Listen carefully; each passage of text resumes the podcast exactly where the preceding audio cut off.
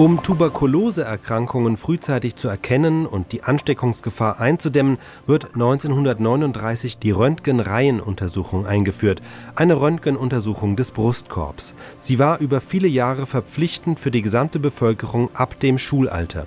Die erste Gemeinde, die die Reihenuntersuchung konsequent in der gesamten Bevölkerung durchführte, war Friedrichsthal in Baden. Der Mediziner Helmut Ulrizi, Chefarzt des Tuberkulose-Krankenhauses in Sommerfeld in Brandenburg, erläutert Ende 1939, wie wichtig diese neue Reihenuntersuchung sei. Der Kampf gegen die Tuberkulose muss auf mehreren Fronten geführt werden, weil sie einmal als ansteckende Krankheit sozialhygienische Maßnahmen im Sinne der Seuchenbekämpfung erfordert, zum anderen die Erkrankung an Tuberkulose von Erbfaktoren abhängig ist, die nur durch sozial-konstitutionelle Auslese die Verminderung der Zahl der Hinfälligen gestatten und weil schließlich Verhältnisse der sozialen Umwelt den Ausbruch der Tuberkulosekrankheit bedingen und ihr Fortschreiten steuern. Verhältnisse, die nur mit sozial-wirtschaftlichem Ausgleich geregelt werden können. Nur von sozialhygienischen Maßnahmen soll hier gesprochen werden.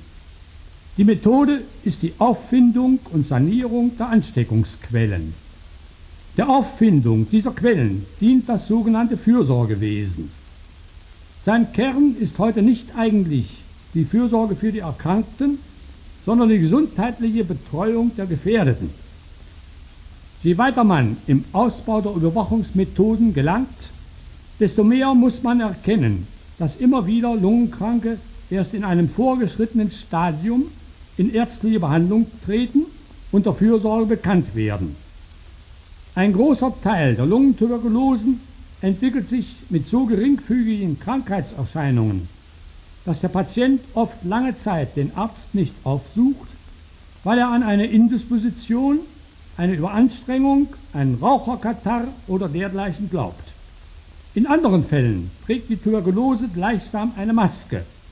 Das heißt, sie gleicht täuschend anderen Krankheitsbildern, zum Beispiel der Grippe oder Bronchitis, sodass der Patient nur gar zu gern an eine vorübergehende Erkrankung denkt und selbst der Arzt eine Weile irregeführt wird, wenn er sich nicht gleich der wichtigsten Untersuchungsmethode, nämlich der Röntgenuntersuchung, bedient.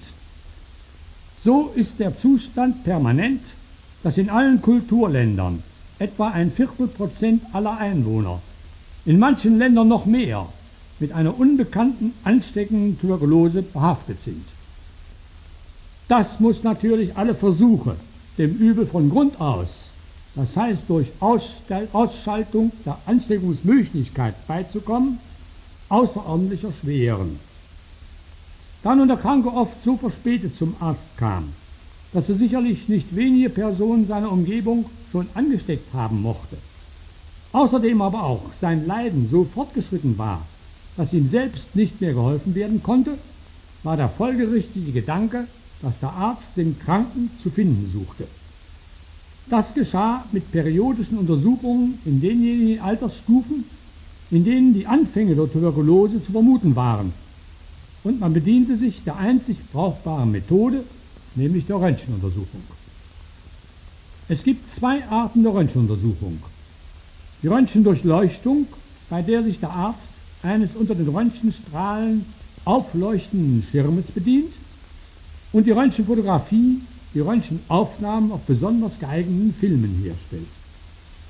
Während die erstere Methode für Massenuntersuchungen zu mühselig ist, und eine so große Zahl fachlich vorgebildeter Ärzte erfordert, wie sie nirgendwo zur Verfügung steht, ist die zweite zu kostspielig. Da hatte im Jahre 1937 der brasilianische Arzt Dr. Abreu in Rio de Janeiro einen ausgezeichneten Gedanken. Man hatte sich schon viele Jahre lang für kinematografische Zwecke der Fotografie des Leuchtschirmbildes bedient und insbesondere hatte sich Professor Janker in Bonn um solche Untersuchungen, auch Reihenuntersuchungen für anthropologische Zwecke, erfolgreich bemüht. Dieses Verfahren griff Abreu auf. Er ließ sich von der Niederlassung der Firma Siemens Berlin in Rio de Janeiro eine Apparatur bauen, die einen Röntgenleuchtschirm mit einer Zeiss Contax Kamera lichtdicht verband und konnte nun Schmalfilmaufnahmen des Leuchtbildes in so rascher Folge herstellen, dass 200 Untersuchungen in einer Stunde möglich wurden. Ich höre, dass Dr. Abreu die Absicht hatte, über die Erfahrungen mit seiner Methodik auf dem Internationalen Tuberkulosekongress zu berichten, der im September 1939 in Berlin tagen sollte, aber wegen des Ausbruchs des Europäischen Krieges vertagt werden musste. Inzwischen hat man in Deutschland die Methode von Dr. Abreu weiter ausgebaut und Professor Hohlfelder zum Beispiel konnte bereits über die Untersuchungen in einer ganzen Provinz berichten, die mit sechs Röntgenautozügen bereist wurde.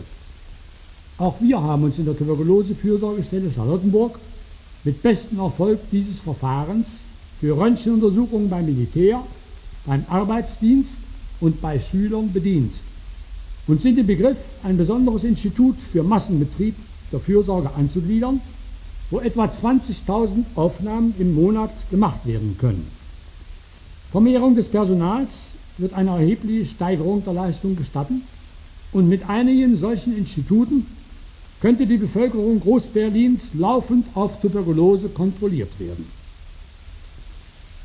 Eine ähnliche Methode für die Röntgenreihenuntersuchung bedient sich Dr. Edwards in New York, der eine Apparatur für Großaufnahmen auf Papier bauen ließ mit der ebenfalls 200 Aufnahmen in der Stunde gemacht werden können. Diese Methode ist von Dr. Heisig bei uns eingeführt und in größerem Einsatz mit Erfolg angewendet worden. Es ist kein Zweifel, dass es mit diesem Verfahren gelingen wird, die Erkrankungen an Tuberkulose schon sehr frühzeitig zu finden und die Behandlung rechtzeitig einzuleiten. Die Sanierung der Ansteckungsquellen besteht glücklicherweise zu einem großen Teil in der bei frühzeitiger Erkennung möglichen Heilung der Erkrankten. Die Behandlung der Lungenkranken stützt sich heute wesentlich auf die Allgemeinbehandlung in geeigneten Heilanstalten und die Ruhigstellung des Krankheitsherdes durch geeignete Eingriffe und Operationen. Diese beiden Methoden sind heute weitgehend ausgebaut, wenn auch immer noch Verbesserungen möglich sind und laufend gebracht werden. Bis ein neuer Gedanke die Behandlung befruchtet, sind wir auf diesen Ausbau durch mühselige Kleinarbeit angewiesen. Die Sanierung der Ansteckungsquellen bei unheilbar Kranken ist ein sehr schwieriges und bisher in keinem der Kulturländer in größerem Umfang angegangenes Problem. Seine Lösung wird aber möglich sein unter Ausnutzung der den Kranken verbliebenen Arbeitskraft. Ich denke dabei an die Lepra-Dörfer, von denen ich vor einigen Jahren in Brasilien Kenntnis erhielt. Ohne Zweifel ist die Ausrottung der das Menschengeschlecht seit vielen Jahrhunderten quälenden und dezimierenden Tuberkulose nicht nur möglich, sondern auch des Schweißes veredeln wert. Als mit den Jahrzehnten die Tuberkulose erfolgreich bekämpft wird und die Erkrankungsrate sinkt, findet ein Umdenken statt. Mit der Reihenuntersuchung werden nur noch so wenig neue Tuberkulosefälle entdeckt, dass dieser Vorteil in keinem Verhältnis mehr steht zum Risiko der Röntgenbestrahlung an sich. Daraufhin schaffen die Bundesländer die Reihenuntersuchung nach und nach wieder ab, Baden-Württemberg sogar erst 1983.